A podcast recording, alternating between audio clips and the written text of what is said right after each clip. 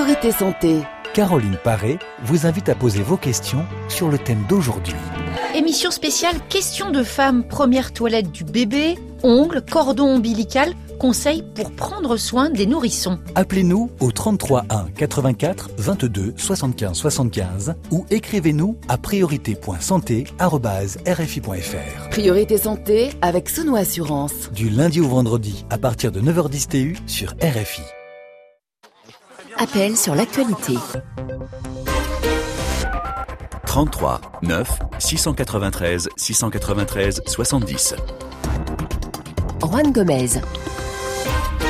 Appelez-nous, exprimez-vous, l'antenne vous appartient, merci d'être avec nous dans 30 minutes, la libre antenne. Nous sommes vendredi, vous allez pouvoir évidemment commenter l'actualité de votre choix. Nous parlerons tout à l'heure euh, évidemment du feuilleton électoral aux États-Unis. Vous êtes nombreux à nous contacter de Côte d'Ivoire pour réagir au blocage politique, au bras de fer entre l'opposition et le président Ouattara près d'une semaine après l'élection présidentielle. Certains d'entre vous euh, souhaitent nous interpeller sur la situation sécuritaire dans les régions anglophones du Cameroun. Euh, on parlera également, puisque vous êtes nombreux à nous appeler de Kinshasa, on parlera de l'avenir de la coalition au pouvoir en RDC, avec en toile de fond, évidemment, les consultations lancées cette semaine par le président Tshisekedi. Euh, il y a d'autres sujets hein, qui vous intéressent. Le Tchad, avec le forum inclusif euh, boycotté par une partie de l'opposition. Encore et toujours, les résultats contestés de la présidentielle en Guinée.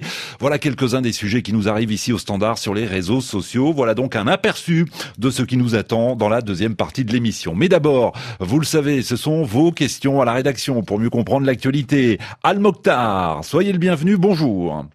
Euh, bonjour Juan, bonjour les auditeurs. Vous nous appelez de Bandiagara, c'est dans la région de Mopti, au Mali, et vous avez justement des questions sur la lutte contre le terrorisme dans votre pays. Oui, justement. La ministre française, le lundi, la ministre française des armées a annoncé lors d'une tournée en Afrique de l'Ouest euh, qu'une centaine de terroristes avaient été tués dans des opérations qui se sont déroulées au nord du Mali et dans la zone des trois frontières. Mhm. Alors, quel rôle les autorités, maliennes ont joué dans cette euh, opération? Est-ce que les terroristes, est-ce que les terroristes récemment libérés faisaient partie de ces groupes? Ah, vous avez été plusieurs à nous poser cette question. Est-ce que les, parmi les, les djihadistes tués et capturés euh, figuraient euh, certains des terroristes libérés il y a un mois? Bonjour David Bachet. Bonjour Juan. Journaliste, bonjour journaliste au service Afrique de RFI. Une centaine de djihadistes tués donc la semaine dernière au Mali. Sait-on si l'armée malienne a joué un rôle dans ces opérations? Alors, pour bien vous répondre, hein, comme vous, l'avez dit, Al-Mokhtar, il y a bien eu deux actions distinctes. Euh, la première a été menée le vendredi par la force Barkhane et par les forces spéciales de la force Sabre, donc essentiellement des forces françaises. Au cours de cette opération, avec notamment des frappes aériennes, une soixantaine de djihadistes ont été tués. C'était dans la zone de Boulkessi, près de la frontière avec le Burkina, euh, selon euh, les autorités françaises. Et quelques jours plus tôt, dans le cadre d'une autre opération, c'est une trentaine de combattants djihadistes qui avaient été neutralisés donc tués ou capturés. D'après les informations communiquées par l'état-major des armées en France, ce sont cette fois des soldats des forces spéciales de la force Takuba, des Français et des Estoniens, euh, qui étaient à la manœuvre. Et ce sont des combattants de l'EIGS, le groupe État islamique au Grand Sahara, qui étaient ciblés. Euh, l'armée malienne, de son côté, n'a fait aucune communication sur les actions dont je viens de parler et sur les résultats avancés. Mais on peut quand même préciser que l'action de la force Takuba, elle a eu lieu dans le cadre d'une opération bien plus vaste, qui est baptisée Bourrasque, et qui a associé des soldats nigériens, un peu plus d'un millier, et maliens, 300 hommes, selon les précisions de l'armée française. Cette opération était menée dans le Liptako, c'est-à-dire dans la zone des trois frontières, Mali, Niger, Burkina, euh, et sur le rôle joué par les forces maliennes hein, dans ces opérations. Je vais citer le général français qui commande la force Barkhane, Marc Conruit, qui a déclaré « Nous sommes allés très loin dans le partenariat de combat avec nos partenaires nigériens et maliens. » Et puis une petite précision, hein, l'armée américaine a également apporté son soutien pour cette opération, avec essentiellement euh, ses drones et du renseignement. Alors, savez-vous, David Bachet, si parmi les djihadistes euh, tués figurent effectivement des terroristes libérés il y a un mois, en échange de l'otage française euh, Sophie Pétrolin et du chef de file de l'opposition Soumaïla Sissé? Alors euh, c'est possible, Juan, c'est possible, Al-Mokhtar, mais en fait rien ne permet de le dire. Euh, en ce qui concerne les combattants de l'EIGS, eux, ils n'étaient même pas concernés par les libérations de prisonniers. Euh, ensuite, l'armée française affirme que ce sont des combattants de la Katiba burkinabé Ansarul Islam qui ont été visés dans la zone de Boulkessi et qu'ils étaient membres du groupe de soutien à l'islam et aux musulmans. Or, c'est bien ce groupe, dirigé par Yad Akrali et lié à Al-Qaïda au Maghreb islamique, qui avait obtenu le mois dernier la libération de plus de 200 djihadistes. en échange, vous l'avez dit, deux, quatre otages, dont Soumaïla Sissé et Sophie Petronin. Donc sur le papier, il est tout à fait imaginable qu'il y ait eu parmi eux des combattants fraîchement relâchés. Euh, ceci dit, l'identité des personnes tuées ou arrêtées n'a pas été communiquée. Donc impossible de comparer avec la liste des prisonniers libérés, une liste qui pose d'ailleurs pour certains cas encore question. Euh, donc vraiment là, je suis un peu désolé Al-Mokhtar, mais je suis bien incapable de vous répondre plus précisément que ça. Al-Mokhtar, vous avez une autre question malgré tout à poser à David Bachet. Oui, cette opération peut-elle avoir un réel impact sur euh, la présence de ces groupes terroristes dans la région? Hmm. la, ministre Florence Parly à Bamako a parlé d'un succès tactique. Pour autant, est-ce un coup dur, un coup dur porté euh, au groupe terroriste, euh, David Bachet? Euh, oui, on peut déjà dire hein, que ces opérations ont eu un réel impact parce que euh, les, rien que les chiffres avancés par l'armée française, s'ils sont exacts, eh bien ils sont très impressionnants. Une centaine de djihadistes tués en quelques jours, c'est énorme. Euh, sans parler de tout le matériel qui a été récupéré, armes, véhicules, etc. Donc c'est sûr, c'est vraiment un coup de force. Ceci dit, les groupes terroristes qui sont présents dans la région, donc dans le nord du Mali, mais aussi au Niger et au Burkina, eh bien ils sont nombreux, ils sont fragmentés en beaucoup de groupes, en beaucoup de katibas différentes, et la guerre qu'ils mènent euh, elle est asymétrique, comme disent les militaires. Euh, c'est une guerre terroriste, c'est-à-dire qu'il suffit parfois de très peu d'hommes pour faire de gros dégâts en posant des mines euh, ou en attaquant par surprise un camp militaire isolé ou des véhicules civils. donc le coup porté à ces groupes terroristes est rude, il est très rude même, c'est incontestable, mais il ne faut sans doute pas s'attendre à une baisse significative des attaques terroristes du jour au lendemain. Al-Mokhtar, a-t-on répondu à vos questions? Oui, on a répondu à mes questions. Mais malheureusement, moi, ma satisfaction serait grande quand la paix reviendra au Mali. Eh bien, on le souhaite évidemment. On aura l'occasion de parler de la situation au Mali, euh, peut-être dans la libre antenne tout à l'heure. Merci infiniment. Bonne journée à Bandiagara. Merci Al Mokhtar. À bientôt, David Bachet. 8h17 en temps universel, 8h17 à Bamako. Tiens, on va parler d'un sujet et c'est probablement le sujet le plus commenté en ce moment. République démocratique du Congo. Les consultations lancées en début de semaine par le président Félix Tshisekedi pour se chercher une nouvelle majorité. Et oui, le chef de l'État essaye de se défaire de l'influence de son allié, l'ex-président Kabila. Ben, bonjour. Bonjour. Vous êtes à Kinshasa, justement, dans la capitale de la RDC. Vos questions Plusieurs opposants comme Moïse Katumbi semblent se montrer plutôt ouverts à ces consultations. Quelles alliances peuvent permettre à Tshisekedi de renverser la majorité au Parlement? Renverser la majorité au Parlement. On rappelle tout de même que Cash, la coalition du président Tshisekedi, est minoritaire hein, à l'Assemblée nationale. Bonjour Sonia Rollet. Bonjour. Envoyé spécial de RFI à Kinshasa, c'est l'avenir de la... On resterait quand même à environ un peu plus d'une centaine, mais on est encore très loin, en fait, des 250 qui sont nécessaires pour avoir la majorité au Parlement. Ce qu'il faut se rendre compte, c'est que justement, si le président consulte, c'est pour euh, écouter les gens, donc entendre des points de vue, savoir aussi avoir des pistes de solutions. Donc euh, on voit en tout cas, euh, c'est ce qu'il montre dans les entretiens avec ses interlocuteurs, c'est qu'il n'a pas forcément arrêté euh, une option définitive. Certains l'appellent à faire la dissolution, d'autres à la requalification de la majorité, d'autres à dialoguer encore avec le FCC. On sait que le FCC, eux, sont en réunion aujourd'hui, donc une retraite qui a commencé après plusieurs jours, voire même depuis le discours pratiquement, ils sont en, en consultation au sein du FCC de Joseph Kabila. Mhm. Donc voilà, c'est une initiative qui a été lancée euh, comme ça pour justement un peu prendre la température de la situation, c'est ce que dit euh, la présidence.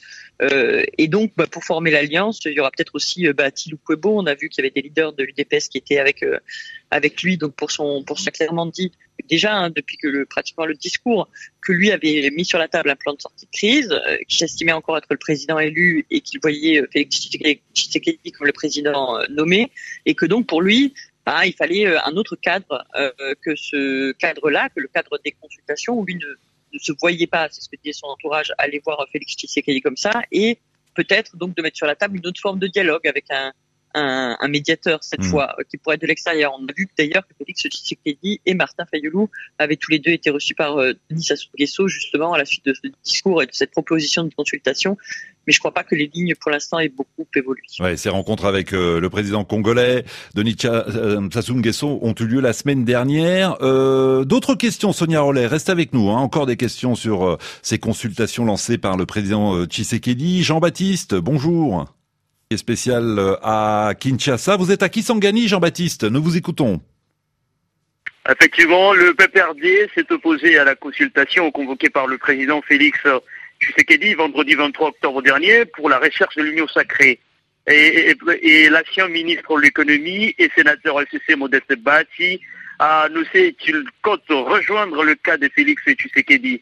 Voilà, la question est celle-ci. Le président peut-il réussir à faire imploser la plateforme FCC à travers cette consultation Oui, bonne question, Sonia Rollet. C'est vrai que le camp Tshisekedi essaye de débaucher des députés euh, FCC pour permettre donc au président Tshisekedi d'avoir euh, une majorité à l'Assemblée euh, nationale.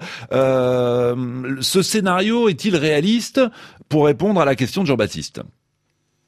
Alors déjà, on, bon, on savait que Thilou Kouebo, donc l'ancien ministre de l'économie, euh, s'était beaucoup rapproché. Hein, ça fait pratiquement même depuis l'élection de Félix Tshisekedi qui s'était beaucoup rapproché donc euh, de lui, euh, qu'il avait fait des gestes. Ça a été beaucoup plus clair encore avant-hier à l'occasion de son congrès, puisqu'effectivement il y avait les patrons de l'UDPS, du parti présidentiel, qui étaient là. Donc c'était c'était assez clair, mais il l'avait déjà accueilli à Goma. Donc ça, c'est un groupe sur lequel on sait que voilà, ce serait possible. On a vu aussi euh, des, des, situations comme hier, par exemple, où une grande délégation du Grand Équateur est venue euh, à, à, aux consultations, donc ont Mhm. été reçus par la présidence Tshisekedi. Il y avait cinq gouverneurs, il y avait aussi des députés, il y avait des sénateurs. Tous n'étaient pas euh, ni de euh, ni de Lamouka.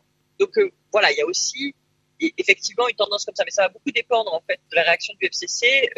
C'est vrai que du côté du PPRD, on n'est pas trop favorable à ces consultations. Il faut savoir que le FCC, c'est le PPRD et certains le disent au PPRD euh, aujourd'hui, des partis alimentaires, ils appellent comme ça les, les partis qui sont autour, parce qu'il y a eu un élargissement progressif de la majorité ou de la coalition pro-Kabila avec le temps. Mhm. Au début, c'était le PPRD qui était très fort, et puis petit à petit, c'est d'autres entités qui se sont venues euh, s'agréger. Euh, et donc, c'est vrai qu'il y a un peu de crainte, et, et c'est sans doute aussi les raisons pour lesquelles le camp FCC consulte autant.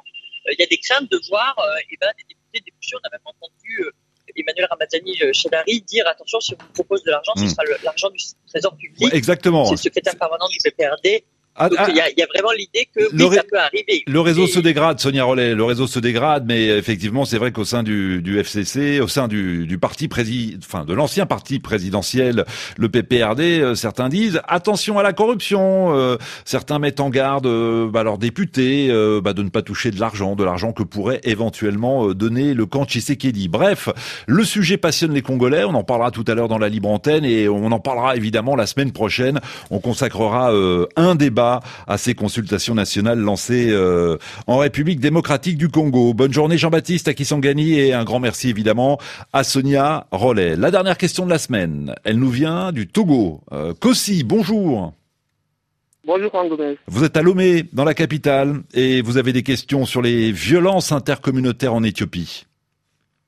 Oui, oui. On vous Euh, écoute. les tensions entre les Oromo et les Amara, les deux ethnies les plus importantes euh, du pays, ont fait des centaines de morts cette, an- cette année. Oui. J'aimerais savoir, qu'est-ce qui oppose les deux communautés?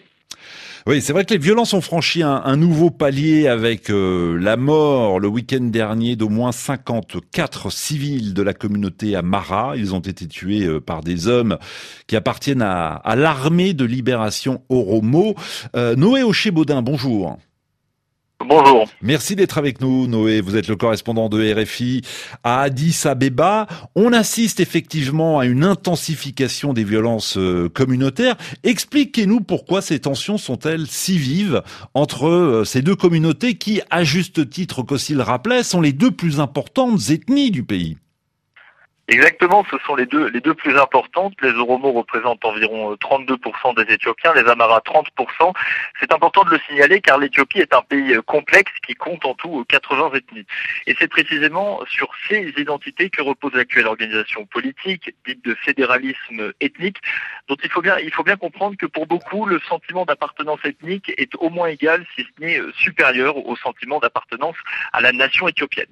Maintenant, ce qui concerne l'hostilité entre Amara et Oromo en particulier, il faut faire un peu d'histoire pour comprendre le phénomène. Euh, d'abord, les Oromos ont toujours été considérés comme un peuple non civilisé par les régimes successifs, c'est-à-dire par les Tigréens et les Amaras, les deux ethnies qui ont dominé l'Éthiopie moderne, les Amaras à la tête de l'Empire, puis sur le Derg, puis les Tigréens de 1991 à 2018, une domination contre nature en quelque sorte, car elle représente seulement 6% de la population. Donc si je comprends bien, euh, Noé Oché-Baudin, les, les euh, qui sont donc majoritaires en, Éthiopie, euh, ils représentent la communauté la plus importante du pays, les Oromos ont toujours été marginalisés ils ont toujours été exclus des processus décisionnels, ce qui a fait monter un, fort sentiment euh, nationaliste, ce que les observateurs appellent le nationalisme ethnique, et c'est lui qui est la principale cause des massacres envers les minorités euh, amaras.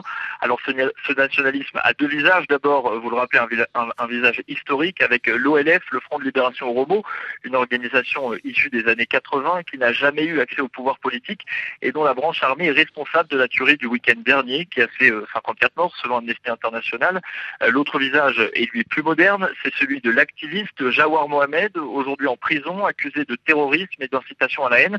Euh, Jawar a participé à la création du Kero, cette organisation de la jeunesse ultranationaliste Oromo, responsable elle aussi de massacres contre des Amaras euh, dans la ville de Chachamene en juillet dernier. On rapporte d'ailleurs que les Kero pratiquaient l'épuration ethnique en faisant du porte-à-porte muni de listes de noms de familles Amara à chasser ou à tuer. Ah oui, effectivement.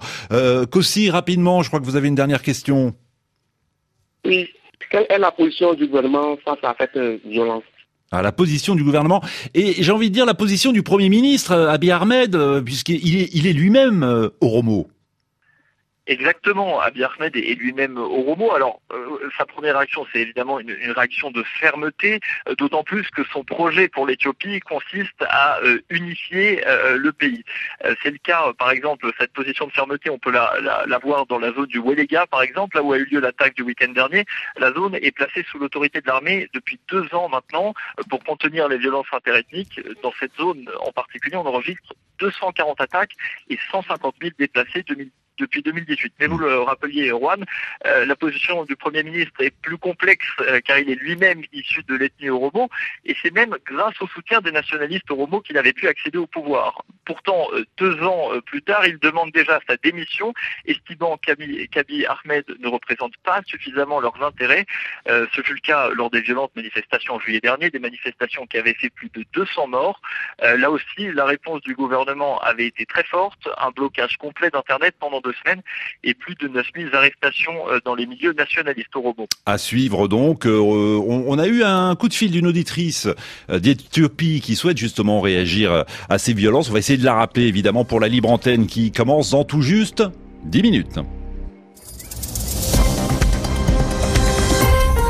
Il est 9h30 à Paris, 8h30 en temps universel. On se retrouve donc dans 10 minutes pour commenter l'actualité de votre choix. Mais d'abord, la dernière édition d'Afrique Matin. Bonjour Xavier Besson. Euh, bonjour Juan, bonjour à tous. Nous sommes en Côte d'Ivoire alors que des leaders de l'opposition sont toujours assignés à résidence après la présidentielle de la semaine dernière. Certains des barrages, des blocages se lèvent. Par exemple, à Boaké, ce sont des centaines de personnes qui ont pu rentrer chez elles après avoir été bloquées à Yamoussoukro.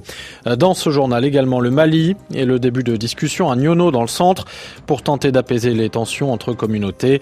Et le Cameroun avec la question de la scolarisation des enfants dans les régions anglophones. La Côte d'Ivoire donc et la situation toujours bloquée ce matin. Plusieurs leaders de l'opposition sont toujours en résidence surveillée après l'annonce de la création d'un Conseil national de transition. Des opposants qui rejettent les résultats de l'élection présidentielle du 31 octobre dernier et la victoire du chef de l'État, Alassane Ouattara. Mais entre Pascal Affinguessan, Henri Conan Bédier,